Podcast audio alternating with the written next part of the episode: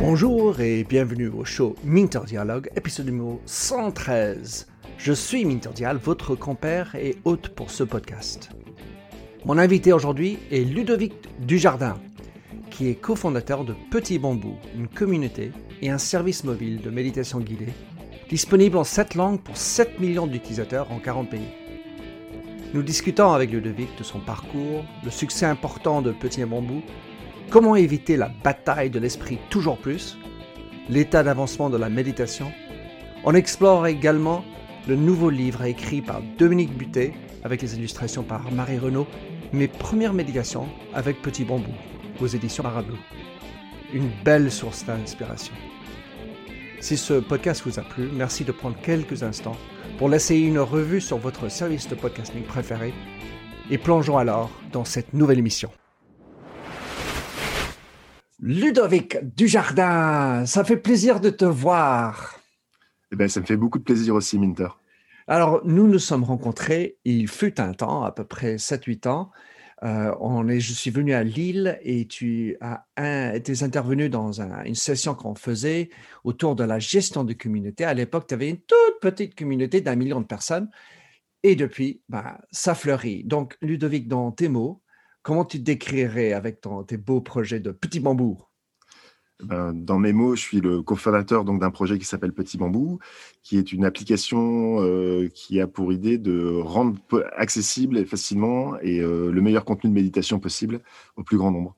Donc avec mes mots, c'est ça, c'est mon activité professionnelle. C'est mon activité personnelle. Euh, je me définis comme quelqu'un qui, enfin, je me définis.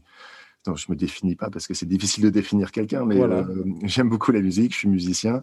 Euh, je suis passionné de jardinage aussi. Et puis, je suis l'heureux papa de deux enfants et, euh, j'ai une magnifique femme euh, qui partage ma vie. C'est génial. Et tu as raison, pour moi, c'est tellement important de pouvoir rajouter ces éléments personnels dans son profil, identification. Il n'y a pas que le boulot, quoi. Enfin, même si ton boulot est toi. Ouais, tu as tout à fait raison. D'ailleurs, c'est vrai que c'est un sujet sur lequel je réfléchis beaucoup en ce moment, sur, euh, la part du personnel et euh, enfin, la séparation qui se fait entre la vie professionnelle et la vie personnelle. Et je trouve qu'on a tendance à vouloir très cloisonner les deux en disant qu'on a une vie personnelle et une vie professionnelle. Et moi, j'aime bien dire qu'en fait, on n'a pas deux vies, on a une seule vie. Donc, j'ai une vie avec euh, des aspects professionnels, des aspects personnels. Des fois, ça se mélange, des fois, il faut que ça soit séparé. Et j'aime bien réussir à réintégrer un peu tout ça. C'est pour ça que quand je me présente, j'aime bien dire les deux. tu me lances une perche, mon Dieu, car en fait, c'est le sujet principal de mon nouveau livre. Et ah, comment faire et quelle est la, part de soi-même qu'on doit garder privée, quelle est la part qu'on devrait amener dans un contexte professionnel, et par ailleurs l'impact du professionnel dans le personnel. C'est comme si ce mur, enfin non, il n'y a pas de mur, c'est très fluide par exemple, niveau de sommeil, enfin, l'impact sur ta vie professionnelle.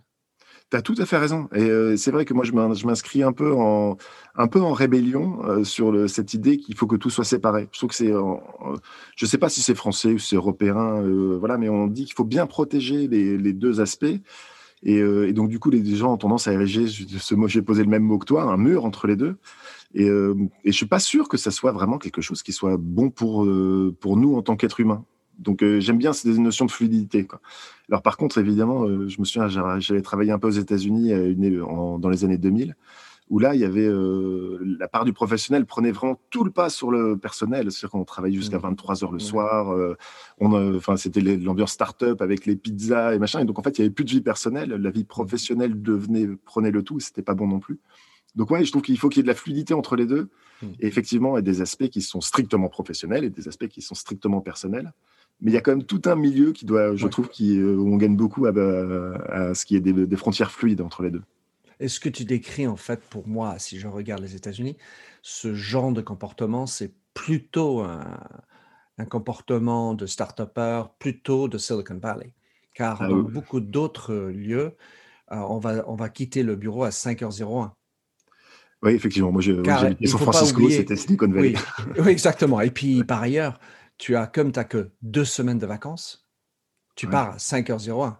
Car en fait, si tu es en France, tu as des dizaines de semaines, enfin je plaisante, de, vacances. En, par rapport aux Américains, c'est pareil, mais juste fou. Euh, c'est un peu normal que ça mange sur le temps de travail, enfin, et, inversement. Tu as tout à fait raison. Oui, et puis il n'y a pas une bonne culture et une mauvaise culture, en fait. Hein. c'est l'observation de culture et pour essayer de retrouver pour soi quelle est la place juste, en fait? C'est, euh, donc je ne suis pas du tout en train de ni critiquer les Américains ni les Français. C'est plus s'observer pour faire la synthèse, pour quelque chose, pour retrouver une formule qui soit un peu plus euh, proche de mes propres aspirations. Et en tout cas, en tout état de cause, il est question de trouver euh, la culture qui te convient. Exactement. Car en fait, il n'y a, pas bon et, bon et, mauvais. Il faut trouver ce qui est dans ton courant. Et puis après, euh, à, charge de toi de trouver ton voyage. Ah bah, tu as tout à fait raison. Tu as tout à fait raison. Et moi, je, oui, je, je vais peut-être réinsister quand même sur, le, sur ce, ce notion. J'aime pas le vie professionnelle et vie, et vie mmh. personnelle. On a une vie, on est nous. Bah. Moi, je suis Ludovic et j'ai une seule vie dans laquelle il y a un aspect professionnel, dans laquelle il y a un aspect euh, personnel, mais c'est n'est pas du domaine de la vie professionnelle, c'est l'activité professionnelle dans ma vie et l'activité personnelle dans ma vie. Euh, et, puis je suis au milieu de tout ça. et, je, dois imaginer quand même que c'est essentiel dans ton approche, ce que tu as fait avec le petit bambou. Donc on va parler de, de, petit bambou. Enfin, je m'en souviens quand, avec le petit sourire, le petit bambou, c'était un, projet, enfin déjà bien, tu as lancé en 2012 si je ne me souviens pas. Enfin, j'ai raison. Oui, c'est ça. En fait, au début, c'était juste une communauté, par contre. Ah oui, d'accord. d'accord. C'est une communauté. Tu as transféré ça sur un, le guided meditation, la méditation guidée, oui. en français, en petit bambou. Et aujourd'hui, donc on est en 2021, tu as ce que je vois sur ton profil, 7 millions d'utilisateurs avec 6 langues et 17 employés. Parle-nous de, de ce trajet que tu as fait Comment tu as choisi ces langues Quel pays tu as voulu faire, pas faire Parce que le marché est, quand même occupé, surtout l'anglais. Oui, tout à fait. Alors, en fait, oui, Petit Bambou, c'est une histoire qui est assez singulière parce que ça n'a pas commencé comme étant euh, un business. Ça a commencé comme étant un projet personnel de communauté où j'avais utilisé ça sur Facebook parce qu'à l'époque, je savais faire un peu de communauté Facebook pour pouvoir véhiculer, pour pouvoir véhiculer des, euh, des, euh, des, euh, petites choses positives qui, qui avaient vocation à remettre de la joie dans le quotidien. Et donc cette communauté, elle a très très bien fonctionné. Et, et c'est ensuite où c'est mon associé, donc parce qu'on est deux fondateurs dans Petit Bambou, qui est venu me voir en me disant, écoute, cette communauté, elle est, elle est super. Si on lui ajoutait de la méditation, ça serait encore mieux parce que la méditation va être quelque chose qui va permettre d'apprendre aux gens à focaliser leur attention justement sur la joie qu'ils sont en train de vivre en créant ce. Donc il y avait une adéquation entre la communauté et le monde de la méditation, et donc on a décidé d'en faire euh, une société, ce qui n'était pas le projet initial. Et donc, on a commencé comme ça, on a, on a créé nos applications, on a recruté des instructeurs de méditation qui ont écrit des contenus pour nous parce qu'on ne voulait pas les écrire nous-mêmes, parce qu'on n'était pas compétents, tout simplement. j'aime bien, j'aime bien comparer Petit Bambou de temps en temps à des plateformes comme Spotify ou Deezer. C'est-à-dire que Spotify ou Deezer, c'est pas forcément des musiciens qui ont fait cette, euh, cette plateforme. C'est les musiciens, c'est les Beatles, euh, Metallica et, euh, et, les Rolling Stones, et ils diffusent ces contenus. Et ben nous, on est un peu pareil avec Petit Bambou, c'est-à-dire qu'on est les diffuseurs des contenus passionné de méditation, évidemment, pratiquant la méditation, pas forcément évidemment, mais évidemment dans notre cas. Et, voilà. Et en fait, donc d'abord en français, parce qu'on est tous les deux français. Et, euh, le, donc ça, c'était en 2015. Et en fait, le succès était euh, très vite au rendez-vous. Succès de, au sens, au sens euh, business, j'ai envie de dire. Presque de manière assez sur, enfin, pas si surprenante que ça, mais c'était un peu, un peu plus fort que ce qu'on avait imaginé. Donc c'était une très bonne nouvelle. C'est sûr. Et donc, du coup, euh, on, est très vite arrivé dans, la rentabilité de notre société, la viabilité de notre société. On a pu embaucher. Donc, on est resté en français pendant deux ans. Ensuite, on a, décidé de s'internationaliser. On a commencé, on n'a pas commencé par l'anglais, effectivement, parce que le marché euh, de l'anglais était très trusté par des sociétés américaines. Et on s'est dit, ça va être compliqué, nous, avec nos petits bras, d'aller euh, d'aller rentrer dans cette arène-là. Donc, on a commencé par l'allemand. Ensuite, on a fait l'espagnol puis l'anglais, parce que bon, c'est nécessaire de faire l'anglais, parce que tout le monde parle anglais plus ou moins dans le monde. Et, euh, et puis l'italien, et dernièrement le néerlandais. Et quand tu as commencé avec l'allemand, euh, c'était parce que c'était le marché européen le plus grand Tu as changé, c'est pas exactement le même nom, n'est-ce pas? C'est, Tu écris et différemment. Oui, Petit Bambou, c'est un nom qui est très très français et on s'est dit peut-être qu'en Allemagne ça va pas ça va pas fonctionner, donc on, s'appelle Bambou, B A M B U. .de, voilà. Euh, je suis pas sûr que ce soit une bonne décision. En tout cas, c'est la décision qu'on a prise à l'époque. Et euh, oui, donc on a pris le marché allemand parce que le, en fait, j'aimais bien ce marché parce que ça nous permet. Déjà, c'est un gros marché en Europe, euh, donc il y a de l'enjeu. Et, euh, et c'est un marché qui est assez concentré autour de l'Allemagne. C'est-à-dire que c'est pas comme l'espagnol où on parle de de, de différences espagnoles, oui. Ouais. Exactement. Donc on s'est dit comme ça, on va pouvoir se focaliser d'abord sur l'internationalisation de la solution technique, ce qui était un enjeu qui n'était pas si simple que ça. comprendre comment faire, quels sont les leviers, parce que là, tu avais une communauté française, francophone. Alors là, tu te lances sur l'Allemagne.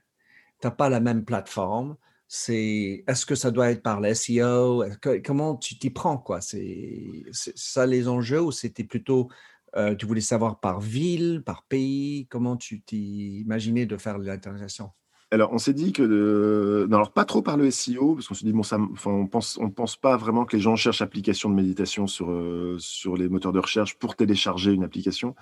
Donc, on est plutôt passé par les instructeurs de méditation. Mmh. Donc, on a voulu recruter des, des instructeurs de méditation natifs allemands qui, de toute façon, on avait besoin d'eux pour écrire le contenu.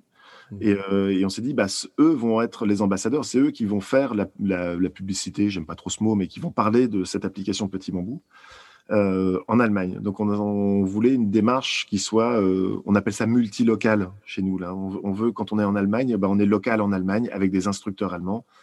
Alors évidemment, on a pris aussi une agence de presse pour essayer de faire parler un peu de nous. on a évidemment pris de tout ça, mais vraiment la démarche qui est un peu singulière, notamment par rapport à nos confrères américains, c'est que nous, on veut des instructeurs locaux qui parlent avec le bon accent, qui, mmh. savent, qui savent exactement la précision des mots et la, sensibilité des mots qui sont utilisés dans les méditations, que ce soit les bons. Quoi. Donc, du coup, voilà, c'est comme ça qu'on a fait. En Allemagne, avec un succès assez moyen, pour tout dire. Ah on n'a pas été, on sait pas trop, on n'a pas encore trouvé, tout, tout, à fait trouvé la formule, mais on a répliqué ça en Espagne et ça a très très bien marché. En Italie, ça commence à marcher très très bien. Et euh, la Hollande, c'est très récent, mais les, les, chiffres sont plutôt bons pour l'instant. Alors, pour revenir, donc, euh, quand tu as commencé de mémoire, c'était ta voix sur Petit Bambou en français. C'est ah pas vrai? Non, non, ça n'a jamais, jamais été ma voix. Non, bah, tu as une belle voix, tu as une belle voix, ça aurait ah bah, pu l'être. non, tu avais donc un instructeur. On a trouvé, alors on a, on a, trouvé un instructeur, mais qui voulait pas que ça soit sa voix. Donc le tout premier qui nous a fait confiance, il voulait écrire juste les textes. Et donc on a, on a cherché une voix en fait. Hein. Ça n'a pas été si simple que ça. Et on a trouvé euh, la voix de, de, Mathilde, une fille qui a travaillé avec nous euh, tout, sur tous les débuts de Petit Bambou et qui est passionnée de méditation. On l'a rencontrée dans un, dans un séminaire de méditation hmm. et qui était actrice de théâtre aussi. Ah et donc, il y avait une façon de poser sa voix qui était. Euh, en fait, elle avait remarquable. On retrouve les chambres des poumons. Et... Exactement. Et puis, comme elle était passionnée de méditation, elle avait aussi cette sensibilité sur mmh. où est-ce qu'on met l'emphase, où est-ce qu'on met les silences. Elle euh, n'a pas eu besoin de la briefer sur ça. Elle était euh, au moins aussi compétente que nous dès le départ. Si je j'imagine, donc la qualité de l'instructeur et sa voix est, très important. Mais ce que je comprends en dessous, je sous-entends, le, réseau et la, plateforme de ces personnes est aussi important dans un lancement dans un pays que tu ne connais pas. Absolument, absolument. Donc il y a ça qui est important. Et il y a aussi euh, le, là où en est le pays euh, vis-à-vis de la méditation. Parce que il y a des mmh. pays où la méditation est très ancrée. Euh, les États-Unis en sont un exemple. Je pense que l'Angleterre, la France aussi, c'est très fort. On a eu des figures un peu emblématiques qui ont, qui ont parlé de méditation depuis très longtemps. Et donc, en fait, le, les Français, j'ai envie de dire, je parlais des Français, ils, avaient envie de méditer en fait. Hein. Ils avaient déjà mmh. acheté beaucoup de livres de méditation, ils méditaient avec des CD qui étaient dans les bouquins. Mmh. Donc il, a, il, y avait une espèce d'attente euh, pour une solution simple, pratique, euh, pour pouvoir faire ses méditations où on veut. Et c'est vrai que le téléphone, pour ça, le smartphone, c'est un très bon outil parce qu'il est dans, est dans notre poche. On peut méditer euh, dans un abribus quand on attend son bus, on peut méditer dans une file d'attente, on peut méditer au bureau, on peut méditer un peu partout. Et, euh, et dans d'autres pays, c'est plus difficile parce que peut-être que le pays a moins, a, moins été sensibilisé à ces questions de méditation. Et donc, du coup, c'est là où les instructeurs sont très importants parce que c'est eux qui portent la voix de pourquoi la méditation, c'est quelque chose qui devient nécessaire, bon, le mot est un peu fort, mais qui devient utile dans nos, dans nos rythmes de vie actuels. Hmm. Et c'est plus difficile pour nous de le faire parce que nous, on est parti pris. C'est-à-dire que, évidemment, qu'on va dire aux gens que c'est bien de méditer vu que c'est ce qu'on fait. Euh, mais les instructeurs ont peut-être plus de légitimité pour démocratiser, pour inviter les gens à méditer que nous. Il y a moins le sens commercial derrière quand c'est euh, l'instructeur, en fait. Il, est plutôt prescripteur. Absolument, absolument. Même si nous, on est, euh, on n'aime vraiment pas se dire commercial, et c'est ce qui nous différencie beaucoup de, de nos confrères américains. Et euh, ça s'explique par plein de choses, hein, parce qu'on n'a pas d'investisseurs qui nous demandent de la rentabilité, on est indépendant, donc en fait, on n'est pas dans. Souvent, je, titre, je, cite un titre de Led Zeppelin tu qui, qui, fait un titre qui s'appelle The Battle of Evermore. Nous, on n'est pas du tout dans cette logique-là, on n'est pas dans la bataille du toujours plus. Euh, on, est, on, a, on a passé tous les steps de développement de petits bambous qui nous permettent d'être complètement à l'aise, de pouvoir investir, de pouvoir euh, vraiment faire notre métier le, le, plus tranquillement possible, sans une quête du toujours plus. Donc, du coup, on essaye de ne pas être commercial.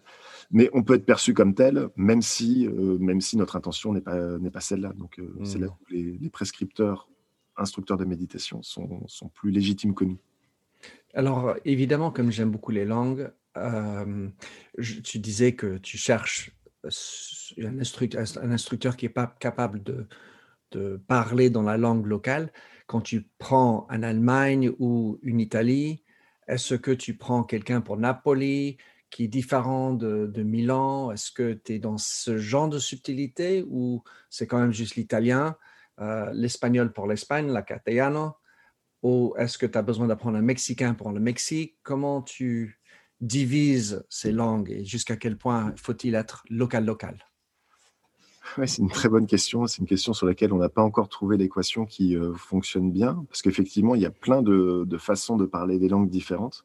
Et l'espagnol est un très bon exemple pour ça. C'est vrai que quand on l'espagnol dit sud-américain est pas tout à fait le même que l'espagnol euh, castillan.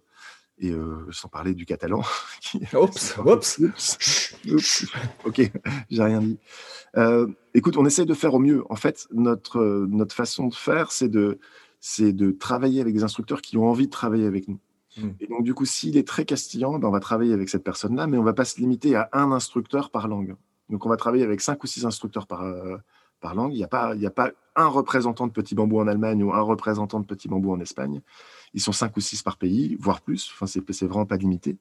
En France, on doit, je sais pas, on doit avoir 40 euh, instructeurs, je pense, en tout qui ont écrit pour nous. Donc en fait, on, on surfe sur l'envie de l'envie de se réunir autour de ce projet, de démocratiser la méditation. Et, euh, et voilà. Et donc, euh, mais on a eu des surprises. Hein. Par exemple, il y, a un mot qui, euh, qui en espagnol ou en sud-américain se présente, se prononce pas du tout de la même façon et qui est un mot très important en méditation. C'est le mot expiration, où on dit expiration en, en castillan et expiration en donc il y a un x ou un s et, en castillan, je crois que expiration, ça veut dire rendre son dernier souffle. C'est eh. pas du tout la bonne idée. Et donc, du coup, c'est pour ça que c'est important de travailler avec plusieurs personnes pour comprendre ça. parce que si on, dans une méditation, on dit inspirez et rendez votre dernier souffle, ça va pas. c'est bien différent. Quoique, quelque part, ça me fait penser que, quand même, j'ai envie de dire tout ça, cette envie d'être présent, cette capacité à travers la méditation d'être présent, c'est, je le mets moi dans un contexte d'être face à sa mort. Et, plus tu es capable d'embrasser, comme on dit en anglais, embrace, euh, d'accepter la mort, plus tu vas être concentré sur le présent. Euh, alors, euh, je, moi, je suis complètement d'accord avec toi, mais ceci étant dit, j'ai pas envie de faire peur à tout le monde en disant que vous votre mort pour pouvoir méditer. Mais effectivement, c'est euh, moi, j'aime bien cette notion de polarité. C'est-à-dire qu'il y a beaucoup de sujets comme ça. C'est pour être vivant, il faut accepter qu'on soit mortel. Mmh. Euh, sinon, on va faire des choix qui, sont, qui vont avoir tendance à vouloir repousser notre aspect mortel, alors qu'en fait, on l'est. Euh, et on le voit bien dans cette période Covid. Là, on parle beaucoup de sauver, de sauver, des vies. Et en fait, je, je trouve qu'on peut pas sauver une vie. C'est-à-dire qu'on peut la prolonger éventuellement, on peut la, mais on peut pas sauver. En fait, on est juste mortel. On est, c'est comme ça. Et donc, il y a une partie d'acceptation de cette polarité et on peut voir ça avec beaucoup de beaucoup de sujets hein, entre la, je sais pas, le, des fois on est très énergique, mais il faut accepter aussi sa partie qui est un peu plus immobile pour vivre pleinement son énergie. Et donc en fait accepter les polarités qui sont en nous et la mort notre notre enfin notre faculté non notre propriété de mortel sur nous bah oui elle est bien réelle on va il y a un moment on va tous mourir mais le plus tard possible j'espère euh, pour pouvoir pour pouvoir avoir vraiment du temps de profiter de notre vie et puis de, de, de mourir apaisé Oui, mais enfin, en tout cas, le, mm. fait est que euh, c'est une fatalité, mais c'est pour ça que ça nous encouragerait d'être plus présents. Et cette méditation est un outil extraordinaire pour le faire. Je le fais, euh, enfin, je ne fais que 10 minutes par jour, mais je le fais depuis maintenant peut-être 5 ans. Euh, tous les matins, moi j'utilise une Nouvelle-Zélandaise qui s'appelle Monique Rhodes, qui est une musicienne également, qui a, qui a, fait tourner avec euh, Chuck Berry. Et, donc, euh, ça, c'est quelque chose que j'aime. Et donc, je, pratique euh, ce que je fais. Donc, intéressant. Maintenant, je voudrais parler avec toi de, du marché parce que où on en est? On est 2021, on est en plein pandémie. Le, la notion, on a beaucoup d'enfants sous les bras, on a beaucoup de stress. J'imagine que c'est comme les podcasts et plein d'autres choses en effervescence, le marché au total, mais je ne sais pas. Est-ce que tu peux nous raconter un peu quelles fibres de, connaissances, parce qu'évidemment, il n'y a pas, j'imagine qu'il n'y a pas de chiffres parfaits pour nous expliquer le monde, mais comment ça se passe? Alors le marché, il, a, bah, il était déjà très robuste avant le confinement. C'est-à-dire que c'est un marché qui est en forte croissance parce que le, les gens ont envie de prendre soin d'eux, hein, tout simplement. Et ça, c'était euh, voilà, c'était c'est très vrai depuis 3-4 ans dans tous les pays occidentaux au moins. Le, le, le Covid a effectivement a, accéléré la croissance de ce marché très fortement en début d'année dernière. C'est-à-dire que là, vraiment, le, nous, on a vu sur la plateforme Petit Bambou, euh, ça nous a, c'était, le mot qui me vient, c'est presque violent, parce que c'était trop fort. C'est-à-dire que surtout les. les servers ont craché. Ouais. enfin, alors, ils n'ont pas craché, mais heureusement que j'ai une bonne équipe. Oui, oui, oui, exactement. parce qu'on a, on a, oui, on, on, a beaucoup travaillé pour faire en sorte que ça, ça marche et on a eu très peur parce que c'est monté très, très vite. Et, euh, et, effectivement, on n'est pas les seuls. Hein. Tous les gens qui diffusaient des médias sur Internet, y compris Netflix, ont eu peur à ce moment-là parce que y avait trop de monde là-dessus. Et alors évidemment, ça s'explique par l'anxiété que les gens vivaient. Ça s'explique aussi par quelque chose qui est un peu plus positif, je trouve, c'est que au moment de ces premiers confinements, les gens ont retrouvé du temps. Alors pas tout le monde, hein, évidemment. Euh, moi, j'en ai pas retrouvé, mais de manière générale, il y a pas mal de gens qui ont retrouvé du temps et, surtout qui ont été euh, qui ont été euh, bousculés dans leurs habitudes. Et donc, ce moment où on est bousculé dans nos habitudes et on a du temps, c'est un moment qui est très propice à inviter une nouvelle chose dans sa vie. Et donc, il y a pas mal de gens qui se sont probablement dit, bah, la méditation, j'essaierai bien, mais là, avec mon rythme, ça va pas. Et qui se sont dit, bah, je retrouve un contexte maintenant où mes habitudes sont volées en éclats, où j'ai du temps. Euh, allons-y. Allons-y, mettons-nous à méditation. Donc, il y a ça qui est un peu plus positif que vouloir régler son anxiété, je trouve, et qui est probablement plus euh, connecté à l'esprit de ce qu'est la méditation. C'est-à-dire que la mmh. méditation, c'est pas là pour soigner quelque chose, mmh. c'est là pour, pour embellir sa vie, j'ai envie de dire. Enfin, c'est là, c'est un, des outils qui permet d'embellir sa vie ou de, comme tu dis, de se reconnecter au présent et donc de sentir qu'on est vivant. Et c'est cette mmh. beauté-là qui est sympa à revivre, en fait. Ok, donc je préfère dire ça plutôt que de, je préfère m'expliquer ça comme ça plutôt que me dire tout le monde est stressé et tout le monde a cherché quelque chose pour se sauver. oui, oui, tout à fait. Alors oui, pour le marché, j'ai plein de trucs à te dire encore, hein, parce que. Oui, oui euh, vas-y, vas-y. oui, dis-moi, dis-moi. Euh, oui, alors le marché, en fait, le marché des applications de méditation, il est... quand on a commencé, il y avait personne. Il y avait Headspace qui était là un tout petit peu avant nous. Calme n'existait pas. Il y avait personne sur le marché français. Et donc, et c'est un marché qui en cinq ans a vu beaucoup d'acteurs arriver et, euh, et, euh, et, voilà, et beaucoup d'argent injecté dans ce, dans, dans ce marché-là, et donc euh, des, des, lignes qui ont bougé. Donc effectivement, le marché est dominé par deux Américains, euh, Calm et Headspace. Euh, et le marché européen, bah, le leader, c'est Petit Bambou, donc on est ravis, on est content. parce que vous vous êtes concentré sur les langues et vous vous êtes localisé, parce qu'en fait, l'américain, euh, il n'a pas cette subtilité de, enfin, évidemment, il y en a certains qui sont intelligents, mais le, c'est compréhension de l'Europe. Et, il, y a une différence entre les Castillans et les Catalans. Euh, enfin, il sait où est Napoli, il sait où est Firenze. enfin, pour un Américain, c'est un peu compliqué tout ça. Exactement, exactement. Et puis les, les euh, la façon dont ça s'est organisé aux États-Unis, c'est que les, euh, les Américains, ils ont, c'est des entreprises qui ont beaucoup levé d'argent. Donc, on parle de mmh. plusieurs centaines de millions pour les deux. Mmh. Et ce qui fait qu'en fait, c'est euh, donc très bien pour eux, mais c'est une conséquence qui, euh, qui est un peu compliquée, c'est que leur intention fondamentale a peut-être été un tout petit peu modifiée par une autre intention qui est, bah, il faut absolument que je fasse de la rentabilité pour mes investisseurs parce que les investisseurs, c'est pour ça qu'ils investissent. Enfin, ils peuvent raconter plein d'histoires, mais au final, leur ADN, c'est quand même ça. Evermore. ouais. Et donc, du coup, Evermore, exactement. Et donc, ils sont arrivés dans des démarches qui sont un peu plus enfin, oui, commerciales, là, pour le coup, que nous. Et euh, c'est vrai que souvent, quand, quand on me demande de. Euh, alors, évidemment, je suis parti pris. Quand on dit pourquoi choisirez-vous plutôt que Calm ou Headspace, je dis bah, allez voir les, euh, les reviews sur le store vous classez les reviews par ordre de récents, les plus récentes, puis vous voyez ce qui est dit en fait. Et, euh, et en fait, c'est très perceptible. Je crois que sur, euh, je vais pas cité parce que j'ai pas envie de faire du bashing de mes confrères, mais mais bon, il y a une, revue sur trois où il est marqué arnaque. Voilà, et le, euh, parce que voilà, c'est comme ça que ça s'est déroulé. Donc le marché est en train de s'organiser entre des gens très commerciaux, des gens qui essayent de maintenir leur, euh, leur et on n'est pas les seuls, hein, des gens qui essayent de maintenir leur intention et voilà, puis ça, fait un, ça, fait un, ça fait un bazar dans lequel les, gens se retrouvent. Le, je, je m'en souviens d'une discussion que j'ai eue avec euh, mon cousin Fabrice Grinda, qui a voulu faire de Craigslist, donc tu connais bien certainement américain, espèce de, de, marché de troc euh, pour l'Europe, alors que donc lui, il localisait, il rendait ça européen. Et, et, donc je me dis, des marchés comme le Tchéquie, la, la Macédonie, enfin, tous ces petits marchés, c'est juste impotable pour un Américain, car en fait, il va regarder ça, c'est la taille d'une ville à Idaho, entre guillemets. Enfin, je fais ça pour semblant. Et étant donné que ça, c'est ça, c'est ta réalité.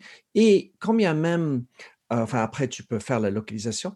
Moi, ce qui m'intéressait après, c'est des pays comme la Russie, ou, qui, qui, est quand même grand, et je, où je pense que le besoin c'est peut-être un, first world problem, la méditation. Mais mmh. peut-être ces marchés en en ont besoin aussi s'ils pouvaient dédier 10 minutes de leur journée dans un stress où beaucoup de monde n'a pas de pommes de terre sur leur assiette. Donc, payer pour un truc qui, ça, est-ce que c'est un luxe? Comment, comment tu vois ça? Euh, comment je vois ça? c'est difficile. Pour, pour moi, c'est de. En fait, je pense que les gens qui méditent finissent par se dire que c'est un besoin essentiel hmm. pour leur propre vie. Et euh, je peux illustrer ça sur, de, plein de façons, hein, sur, la qualité de présence qu'on a. Euh, et je vais prendre une petite illustration. Permets-moi cette digression, mais vas-y, vas-y, vas-y. Je, suis un, suis un âge où les, les, gens ont des enfants qui ont entre 10 et 15 ans. Et tous mes amis, les gens que je fréquente, me disent ils ont grandi trop vite. Ils disent, c'est ça qu'ils disent en France. Je dis mais en fait ils n'ont pas grandi trop vite parce que tes enfants ils ont grandi d'un jour par jour. Par contre, tu peux avoir l'impression, si toi tu n'étais pas présent, que tes enfants ont grandi trop vite. Mais, mais, mais mettre la responsabilité de ça sur la notion de temps ou sur la notion d'enfant, en disant que c'est eux qui ont grandi trop vite, je trouve ça assez euh, malhonnête pour soi. Et donc, du coup, c'est pour ça, je reviens à en quoi c'est essentiel. C'est-à-dire que si c'est essentiel pour nous de voir nos enfants grandir un jour par jour et d'être vraiment présent avec eux, la méditation devient un besoin essentiel. Et en même temps, c'est vrai que quand on regarde la pyramide de Maslow, la méditation, n'est pas tout à fait au même niveau que la nourriture et le toit. Et donc ça, je le comprends bien. Je dis pas que la méditation, en ce sens, elle n'est pas vraiment essentielle. Donc évidemment que manger, se sentir en sécurité et être à, l'abri, à l'abri, je veux dire des intempéries et tout ça, être au chaud, ce sont des besoins qui sont plus essentiels que la méditation. Mais la méditation arrive, à mon avis, pas très loin après. Et ceux qui, ceux qui méditent le comprennent très bien, mais c'est difficile de convaincre sur ce sujet. Hmm. Donc, le, donc, nous, là-dessus, pour euh, Petit Bambou, la notion de marché, on a regardé tous ces marchés de la Russie et tout ça. Et en fait, on essaye toujours de se connecter à notre propre intention. Si notre intention, c'est de faire Evermore, bah, on regarde. Si notre intention, c'est vraiment d'aider euh, les gens qui ont envie de méditer, avoir la meilleure solution possible, normalement, on y va. Donc, euh, c'est comme ça qu'on arbitre nos, décisions de est-ce qu'on y va ou pas. Plus, évidemment, un facteur de difficulté. Est-ce que c'est facile de trouver des instructeurs russes Est-ce qu'on va réussir à s'entendre culturellement pour avoir le même projet ensemble C'est peut-être un peu plus compliqué avec un russe pour moi qu'avec un italien ou qu'avec un espagnol. Mmh. Encore que peut-être que je me mets des, euh, barrières mentales qui sont qui sont pas bonnes parce que peut-être que ça serait très simple. bah après, on est on est quand même des êtres politiques et on ne peut pas s'empêcher de penser aussi au contexte dans lequel ça s'inscrit, d'où, enfin, il y a un autre marché qui est assez grand qui s'appelle la Chine. Euh, ça, aurait pu être un autre marché qu'on peut euh, en regarder, mais enfin, c'est archi compliqué avec les, les pare-feux, enfin, le Great China Wall et tout, et, et puis le contrôle. Est-ce qu'on a envie de se mettre là-dedans? Ouais, alors ben, on a regardé ça aussi, et c'est vrai que c'est très compliqué, et euh, c'est très compliqué d'y aller. Donc, est-ce qu'on est OK pour euh, euh, cette complexité C'est aussi une opportunité, parce que si on arrive à résoudre la complexité, et ben on prend un avantage sur ceux qui n'arrivent pas à résoudre la complexité. Mm-hmm. pour l'instant, on n'a pas réussi à résoudre en Chine, mais mais par contre, on est on est très bien accueilli en Inde, figure-toi.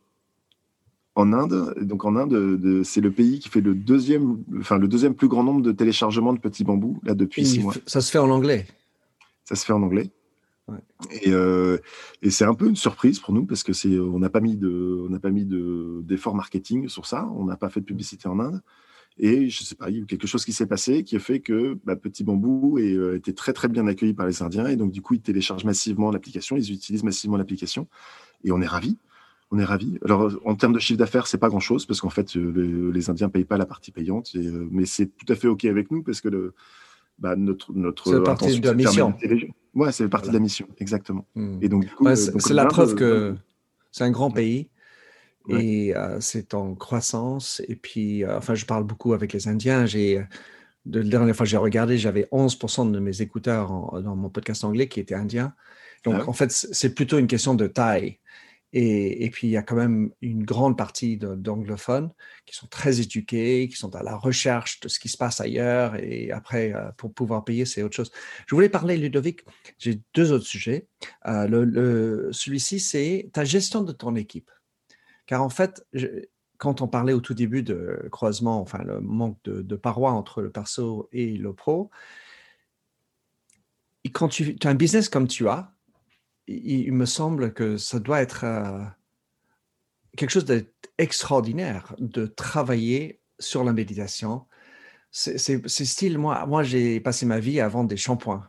Donc, il fallait faire l'usine, enfin, il y avait un côté industriel, lourd, et, le bien-être de l'employé était juste, bon, sympa, mais pas du tout premier, premier regard. Pour toi, comment tu gères euh, ton, ton, ton personnel de 17 personnes. J'aimerais aussi savoir quelle est la répartition de ces 17 personnes. C'est-à-dire, il y a des programmers, il y a des meditators, enfin, c'est quoi? Raconte-nous. Alors, la, deuxième partie de la question est plus facile. Alors, la répartition, il y a la, moitié de l'équipe est, euh, euh, est, technique, donc ce sont les gens qui s'occupent de programmer l'application, de programmer tout ce qui est derrière euh, l'application, les serveurs, l'infrastructure et tout ça. Donc ça, c'est vraiment très technologique. Et euh, il y a l'autre partie de l'équipe, et euh, ce qu'on appelle chez nous marketing, mais c'est pas vraiment marketing, c'est il y a ceux qui s'occupent de, des relations avec les instructeurs, euh, qui ah s'occupent de... Ouais, de, parce qu'en fait, on n'a pas de, on n'a pas d'instructeur de méditation qui travaille chez Petit Bambou. Ça, c'est notre volonté, c'est de pas être, c'est de travailler avec des gens qui sont, qui ont envie de travailler avec nous sur les sujets qui le, qui leur importent. Je parle des instructeurs. Donc, a un instructeur qui veut travailler sur le sujet du deuil, eh ben, très bien, on va accueillir ça, on va travailler sur le sujet du deuil avec lui. Mais c'est son énergie à lui qu'il vient ramener dans Petit Bambou.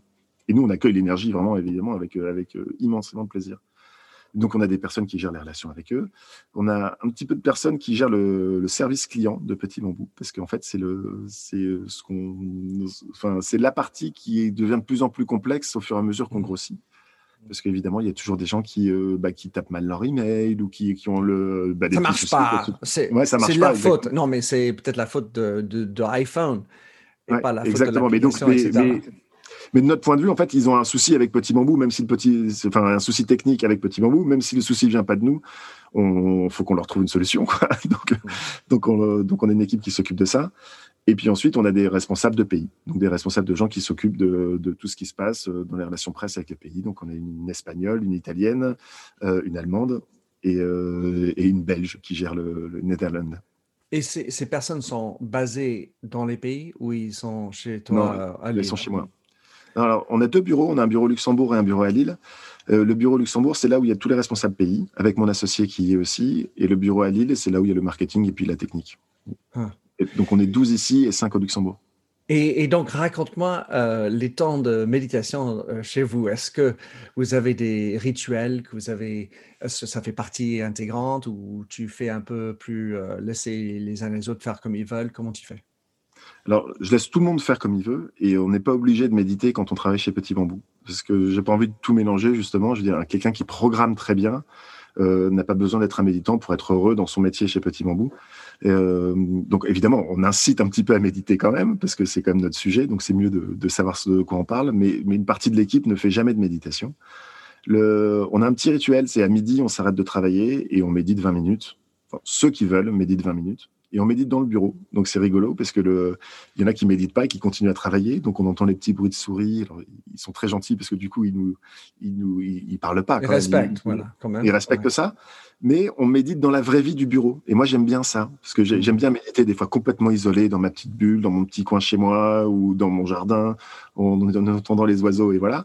Mais j'aime bien méditer aussi au bureau parce que le bureau c'est une partie réelle de ma vie et donc mmh. entendre les petits bruits, entendre voilà ce qui se passe dans les couloirs, des gens qui passent et tout ça, et être en méditation et, focaliser mon attention sur ce qui est présent dans mon bureau, j'aime beaucoup. Donc on médite là, on invite aussi, on est dans un complexe où il y a plusieurs entreprises, donc on invite tous ceux euh, des autres entreprises euh, à venir méditer s'ils veulent. Pendant le Covid, c'est un peu plus compliqué parce qu'il y a les mmh. gestes barrières, les distances et tout ça, donc du coup on est beaucoup moins. Et puis on perd un petit peu l'habitude parce que euh, quand je suis tout seul, en fait, je, je, je passe mon tour sur la méditation de midi, voilà, euh, pour méditer le soir à la maison. Hmm. Et euh, donc c'est ça le rituel. Et tu parlais de comment je gère mon équipe le, tout à l'heure. Donc j'ai plutôt répondu sur comment c'était organisé. En fait, moi j'aime bien. Il y a un mot que j'aime beaucoup, c'est authenticité. J'ai horreur de tous les livres de management, de tous les dogmes, de dire voilà comment il faut faire, voilà, voilà en fait, je, gère cette équipe comme je suis, donc avec mes, forces, mon énergie, mes faiblesses, mes tristesses, mais euh, je suis assez transparent en fait dans la façon de gérer, et je recrute des gens qui sont compatibles avec ça. C'est-à-dire que je peux pas, je pense que j'aurais quelqu'un qui aurait besoin d'un patron très charismatique, très autoritaire, qui donnerait des directions, serait très malheureux à côté de moi en fait. Euh, il, trouverait que je suis pas assez, euh, probablement pas assez dirigiste. Donc en fait, j'embauche des gens qui sont voilà les, deux qualités, je trouve, quand j'embauche des gens, c'est je veux qu'ils soient autonomes, c'est-à-dire qu'ils sachent, euh, qu'ils soient suffisamment compétents pour faire le, boulot et qui génèrent des interactions positives dans l'équipe. S'ils ont les deux les deux choses euh, et générer générer des interactions positives, c'est euh, dans l'équipe, c'est pour moi c'est très important parce que de toute façon, comme on ne sait pas tout faire dans notre métier, parce que tout évolue tout le temps, si on génère des interactions positives, en fait, on va pouvoir se nourrir de l'énergie des autres qui vont nous expliquer des choses et en fait, on va grandir tous ensemble. Et donc, cette notion d'interaction positive est très importante. Et, euh, et, puis en soft skill, j'aime bien qu'ils soient doués pour la joie. Moi, j'aime bien les gens joyeux. J'aime bien voir des sourires le matin. J'aime bien être content de les retrouver. J'aime bien qu'ils soient contents de me retrouver. Et la joie, c'est pareil. C'est c'est pas pour vivre dans, dans, dans un monde euh, utopique. C'est euh, c'est la joie. Si on arrive à focaliser son attention sur ce que c'est que la joie, en fait, ça nous génère énormément d'énergie pour la journée. C'est très très bon pour la productivité professionnelle, même si c'est un gros mot souvent en France. Mm. Mais c'est pas grave parce qu'en fait, la joie, ça nous fait mieux travailler. Donc ça nous fait rentrer chez nous aussi en, plus grande joie. Donc ça génère plein d'interactions positives partout. Donc je veux des gens qui soient doués pour la joie, qui aiment bien rire, qui aiment bien qui aiment bien arrêter de bosser pour euh, pour dire bah voilà il est 4 heures là j'ai envie qu'on prenne une bière ensemble. Bah ok. Bon pas tous les jours hein, parce que sinon on va grossir mais mais j'aime bien ça c'est comme ça que je gère mon équipe. C'est drôle que tu penses à grossir. Euh, il y a d'autres qui diraient oh bah attends perte de temps putain. Euh, ah ouais non pas du tout. Non mais voilà donc c'est mignon on, discute du boulot en fait. Et donc du coup on discute de plein de choses sous un autre angle qui nous permettent de découvrir peut-être des dysfonctionnements ou de déminer des terrains qui seraient en train de se miner non, en fait, je pense que c'est très, c'est très utile, au contraire. Mmh, j'adore ça. C'est pas du tout une perte de temps.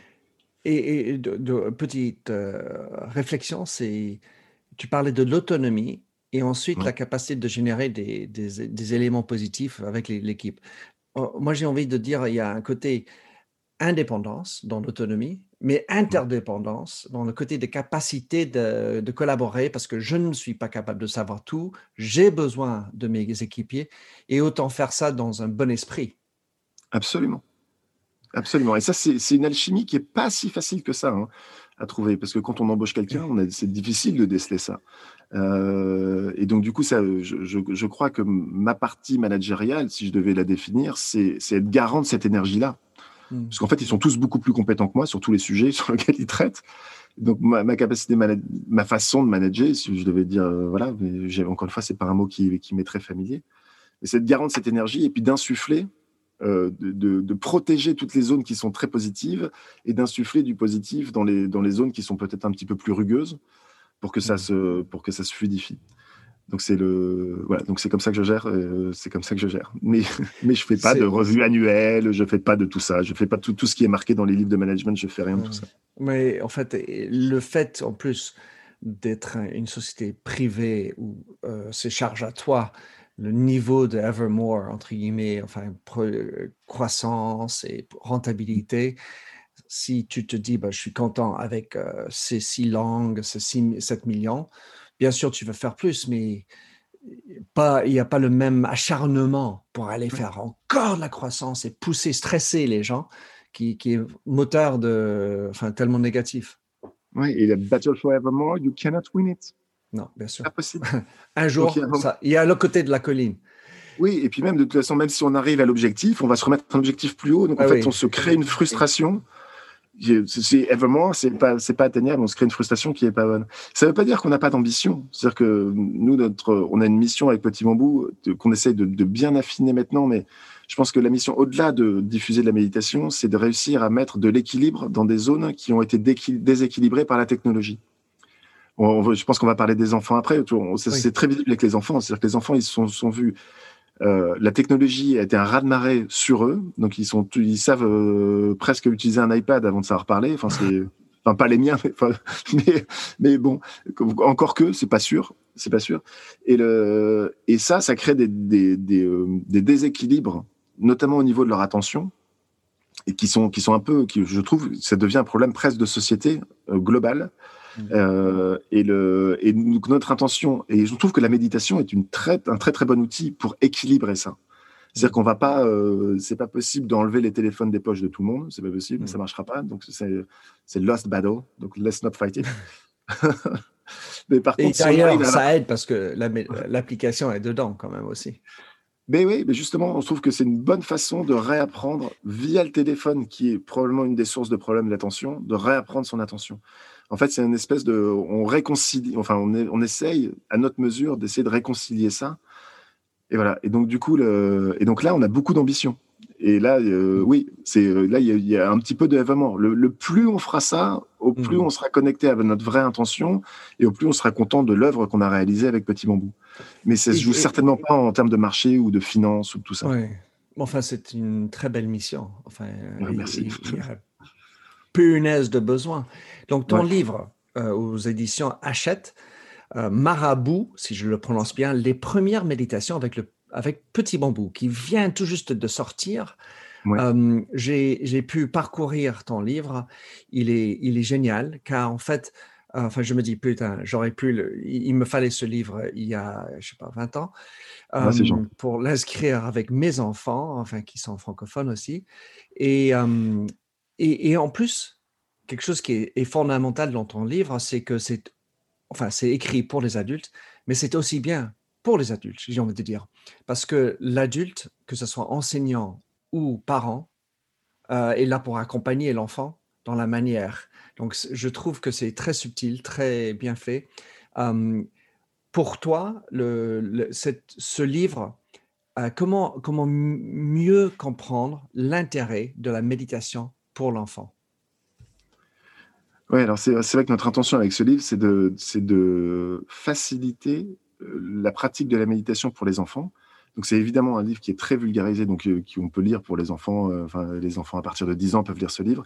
Et effectivement, il est écrit aussi pour les adultes, pour que parce qu'on on veut, on voudrait pas que les adultes se disent tiens, mon enfant a des problèmes attentionnels, je vais le mettre à la méditation, ça va régler le souci on, veut enfin, imagine que la façon la plus, efficace de ramener cet équilibre dans ces troubles attentionnels, c'est que les parents se mettent à méditer, comprennent ce que c'est que la méditation et envie d'inviter leurs enfants et une solution facile pour inviter leurs enfants à participer à ce mouvement pour qu'en fait ce soit un chemin commun et pas simplement, bon, c'est le problème des enfants, j'aurais trouvé une solution, hop, prenez ça et démerdez-vous. Mmh. Et puis après ça, dire que la méditation, ça marche pas, parce qu'évidemment, si on a cette attitude-là, la méditation, les enfants vont probablement pas la faire.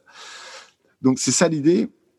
Euh, donc euh, ouais, le livre est sorti. On est euh, donc c'est ça a été écrit par une personne qui s'appelle Dominique Buté, qui est une des instructrices de Petit Bambou, qui avait écrit les programmes pour enfants sur Petit Bambou. Mmh. Et on a évidemment participé à la réalisation de ce livre parce qu'on le, on le co-signe. Mais c'est rendons quand même à elle, c'est à elle, c'est elle l'auteur. L'autrice, je sais plus son dieu, l'auteur.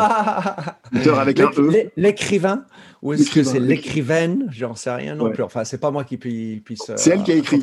Comme ça, on n'a pas. Et tu as aussi une dessinatrice qui, qui, a fait des très jolis dessins. Ouais, la dessinatrice, c'est la personne avec qui on travaille depuis le tout début sur Petit Bambou. Donc, c'est l'esprit des dessins de Petit Bambou.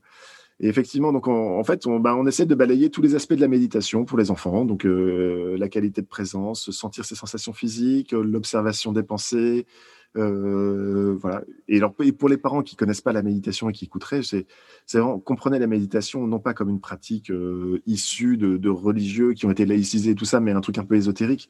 on peut vraiment comprendre aussi la méditation comme étant un entraînement attentionnel. Donc, on apprend à focaliser son attention sur ce sur quoi on souhaite focaliser son attention, son attention, pardon. Et donc, soit on la focalise sur nos sensations physiques, ce qui est présent là, soit sur les pensées, soit sur nos émotions. Quand un enfant est triste, eh ben, il est triste, voilà. Et va reconnaître cette émotion pour l'enfant, va lui permettre de mieux la gérer, enfin la gérer, ou mieux l'utiliser. L'apprivoiser quelque part. Ouais. Oui, et puis j'aime bien aussi dire que les émotions sont utiles. C'est-à-dire que euh, la peur, ça a été utile parce que sinon on se serait tous fait bouffer quand on était dans le, temps des cavernes, si on n'avait pas peur et qu'on ne s'était pas protégé. Et la tristesse, bah, c'est peut-être une, une, émotion qui est utile aussi parce que du coup, on va aller recréer du lien pour se réconforter auprès de son papa ou sa maman quand on a un enfant, ou aller retrouver de l'énergie auprès des gens qu'on aime bien. Et donc, en fait, l'émotion peut nous mettre en mouvement. J'aime bien cette notion d'utilité. Mmh donc, de faire comprendre aux enfants que s'ils sont anxieux, bah, peut-être que cette anxiété, elle peut être utilisée pour quelque chose pacifiante pour eux. Euh, et qui, euh, et qui euh, donc du coup, plutôt que de la combattre en disant il faut absolument que tu sois calme, il faut absolument que tu sois, voilà, non, c'est juste simplement prends cette émotion, utilise-la pour quelque chose qui soit, qui soit positif pour toi. Et en fait, on peut trouver, on peut trouver. C'est-à-dire que tu mets l'émotion dans l'émotion. Ouais, bah, c'est ça, n'est-ce pas? Et ce que j'ai j'ai vraiment apprécié, enfin, mon regard en tant que parent, c'est cette notion quand, quand, les enfants voient les choses en noir et blanc. leur manière au début est de voir des choses comme si c'est catastrophe. C'est mon, mon, meilleur ami, mon tout meilleur ami. Enfin, écoutez, enfin non, non, j'aime pas. Enfin, il y a noir et blanc sur plein de choses. Et, et la manière que vous avez conçu ces méditations, enfin pour moi, je l'ai vu comme très différent de la méditation que je fais moi car en fait, tu l'as vraiment adapté à la fois pour l'esprit de l'enfant. Et, j'imagine combien c'est difficile d'être dans la tête d'un enfant, un gosse de 8 ans, pour écrire pour cette personne, parce que bon, bah, j'ai passé l'âge. Et, et aussi, tu, tu accompagnes bien, c'est-à-dire j'avais l'impression de bien sentir ce que je devais faire en tant que parent. Parle-moi de, de, cet élément pédagogique, comment tu as, vous avez travaillé ça? Euh, alors, j'ai un peu de mal. Alors, déjà, merci beaucoup pour ce que tu dis, parce que c'est effectivement vraiment l'intention du livre. Donc, si, si toi tu l'as perçu comme ça, euh, c'est que on est arrivé, on a bien fait notre, on a bien écrit. je Enfin, en tout cas, c'est moi qui le dis, et j'ai envie, De envie de savoir que tout le monde doit, devrait acheter les premières méditations avec Petit Bambou. Donc, euh, je suis missionnaire là-dessus. Ah bah c'est vraiment gentil. Merci beaucoup, Minter. Plein de gratitude pour ça. Le, euh, comment on a écrit? Alors écoute, c'est difficile pour moi de te répondre parce que c'est pas moi qui ai écrit, c'est Dominique Buté donc. Et euh, en fait, je crois qu'elle, elle est passionnée de ça. Donc en fait, elle, euh, elle son travail, enfin une partie de son travail, c'est s'intéresser à tout ça. Donc savoir ce qu'il y avait dans sa tête au moment où elle a écrit, c'est moi je peux peut-être le sentir parce que je médite aussi avec mes enfants, donc je vois bien. Mais enfin, je vois bien. J'imagine bien voir l'idée, l'idée, je pense vraiment principale, c'était de, vouloir, euh, je veux dire un mot un peu fort, briser, casser cette notion de les parents doivent, doivent, enfin, les parents veulent trouver une solution pour leurs enfants. Voilà, on veut pas de ça. C'est pas les parents qui veulent trouver une solution pour les, pour les enfants, c'est les parents et les enfants vont se mettre à une pratique qui va embellir, embellir leur relation, embellir leur vie. Voilà. Et effectivement, quand tu parles de noir et blanc sur les enfants, ouais, mes enfants, ils sont pareils. Et, euh, mmh. et en fait, c'est euh, on apprend la modération peut-être avec une certaine forme de maturité. Encore que des fois, on est un peu pareil nous aussi en tant qu'adultes. On a des, euh, mm-hmm. il suffit de voir, euh, je sais pas, notre relation avec Trump, par exemple. c'est difficile de modérer, mais peut-être que cette notion, enfin, peut-être que c'est un contre-exemple qui est pas bon. C'est pas un homme de modération. non, exactement. Et le et, et, en même temps, il y a une beauté là-dedans. C'est que le, la façon qu'ont les enfants de vivre entièrement, pleinement mm. une émotion, elle est jolie, elle n'est pas à combattre. C'est-à-dire que je trouve que cette modération, si elle arrive, si elle arrive quand elle arrive, mais pendant qu'elle n'est pas là, et eh ben elle n'est pas là. Super. Bah, regardons ça, euh, acceptons ça, vivons ça. Et effectivement, un, amour fou d'un enfant de 3 ans pour son meilleur copain, c'est génial. C'est génial plutôt que de dire, bah, tu sais, peut-être que tu vas découvrir que euh, il est pas ci, il est pas ça. Ouais, laissons cette beauté de, de, de, la pureté de la sensation jusqu'au bout et puis laissons le, le, temps faire avec la maturité que ça s'adoucisse. Mais moi, je trouve ça vraiment magnifique. Mmh. C'est les, rationalisations des adultes, ça casse tellement, comme tu dis, brise presque. Mais euh, voilà, donc nous arrivons au bout de notre truc. Moi, euh, au tout début, tu as dit euh, que tu adores le jardinage et, tout au long de notre conversation, Ludovic, j'avais envie de dire que la méditation est un moyen formidable de cultiver son jardin, son ben jardin intime, c'est mettre les mains dans la boue de notre corps et, de faire germer des pensées d'aujourd'hui, enfin, d'être tellement plus en phase, connecté avec soi-même, mais aussi avec la nature, l'air ambiant, les gens autour et plus grand la communauté, etc. Et, donc, j'adore ta mission. Je, et puis, ta manière, évidemment, tu es autant, enfin pour moi, je, le sens, tu es authentique par rapport à ta mission. Euh, bien sûr, il faut faire du pognon. Enfin, je veux dire, celui qui n'arrive pas à insérer du pognon dedans, ben, il ne vit pas, enfin, parce que c'est ça, ça notre réalité. On n'a pas besoin d'avoir une dogme là-dessus, et c'est tout un drame quand on est tellement dictatorial par rapport à, la mission qu'on n'arrive pas à faire de la rentabilité, ce qui est un, problème pour plein d'entreprises qui sont un peu trop idéalistes. Mais tu, as, tu arrives à doser ça d'une manière qui est formidable et je suis vraiment ravi de reconnecter avec toi. Ouais, moi aussi. Tu vois, cette histoire d'argent, en fait, moi, ma vision, c'est que quand on est vraiment dans son œuvre et sa mission, l'argent arrive. Mmh. Voilà. Et, si l'œuvre et la mission, c'est de l'argent, en fait, ça finit par se déliter et en tout cas, ça ne génère pas du positif pour soi. Donc, en fait, focalisons-nous sur la mission, sur l'œuvre et en fait, attirons toutes les énergies qui vont bien autour de ça. Et l'argent, elle fait partie des énergies qui vont être attirées par ça. Et en fait, c'est vrai que on a de la chance avec Petit Bambou, c'est que ça s'est passé comme ça. Donc, en fait, on a, on a passé des stades où l'argent n'est pas vraiment un souci. Donc, on peut se focaliser vraiment sur ce notre intention. Et cette notion d'intention est tellement importante parce qu'il y a une expression qu'on peut tourner, je le dirais en anglais, mais parce que je ne le connais pas en français. Euh, money goes where energy flows. Ben mais malheureusement, il y en a plein qui pensent que energy goes where money flows. Il y a souvent l'expression follow the money. Parce que ah ben l'argent indique tout. Voilà, donc, mais cette intention originale qui, qui, qui en fait préforme et structure tout le reste, dans les, équipes. Euh, comment les, recruter d'ailleurs, j'aurais voulu te poser ça, comment recruter des gens euh, qui sont capables d'apporter cette autonomie et cet bel esprit positif euh, tout au long. moyen en quoi, peut-être il faudrait avoir un autre entretien quand tu, continues à, dominer et puis faire vivre la méditation pour les enfants et les adultes pour avoir ce moment précieux. Ludovic, comment est-ce que quelqu'un peut connecter avec toi le mieux, suivre ce que tu fais? Donne-nous euh, des astuces pour, euh, en tout cas, aller chercher le livre, évidemment, ou, et ou euh, chercher l'air petit bambou pour méditer dans la journée. Je suis euh, la, la, meilleure façon de connecter avec moi, c'est euh, LinkedIn. Euh, c'est là où, enfin, je lis tous les messages évidemment. J'en ai beaucoup, donc m'en voulez pas si je réponds pas tout de suite, parce que ouais. ouais le, petit indice, petit indice que je dis toujours, c'est marquer pourquoi vous voulez vous connecter.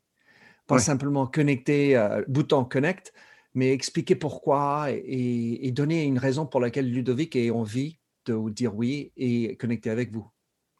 Oui, exactement. Et puis, euh, puis il y a beaucoup de monde qui me demande de discuter 20 ou 25 minutes avec moi sur leur projet, tout ça. Je peux pas dire oui à tout le monde parce que sinon je travaille plus, parce qu'il y a beaucoup.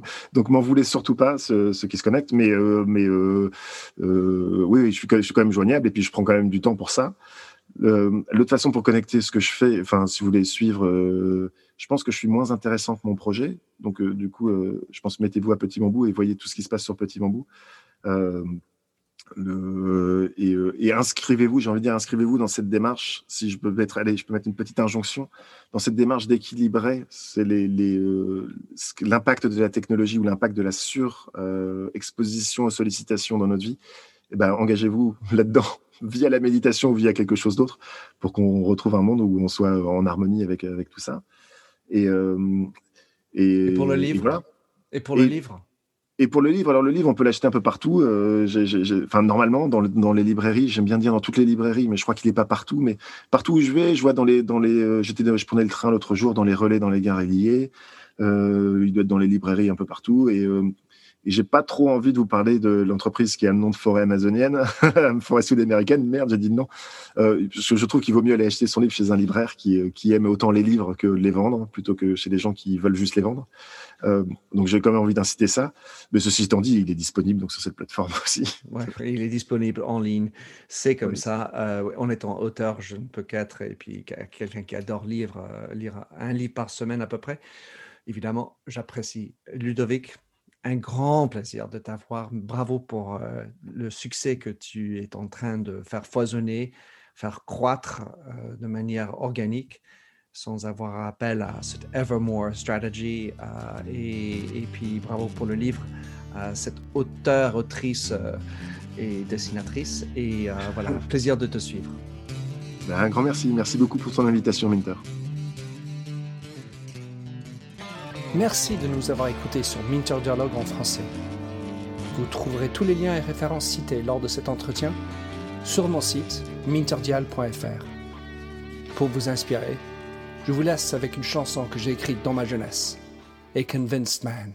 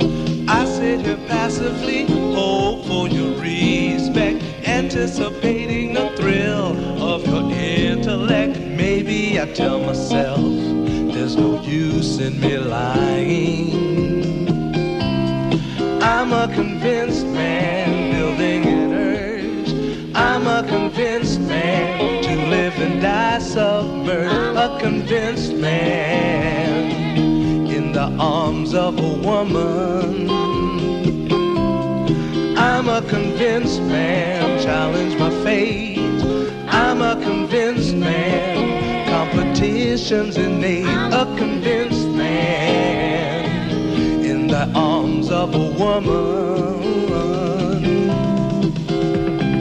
Despise revenges and struggle with deceit. Live for the challenge so life's not. What's wrong with challenge? I know soon we all die. I like the feel of a stranger tucked around me, precipitating the danger to feel free, trust in my reason, and let me show you why. A convinced man, practicing my lines. I'm a convinced man, here in these confines, a convinced man in the arms of a woman. I'm a convinced man, admit to the test. I'm a convinced man. I'm ready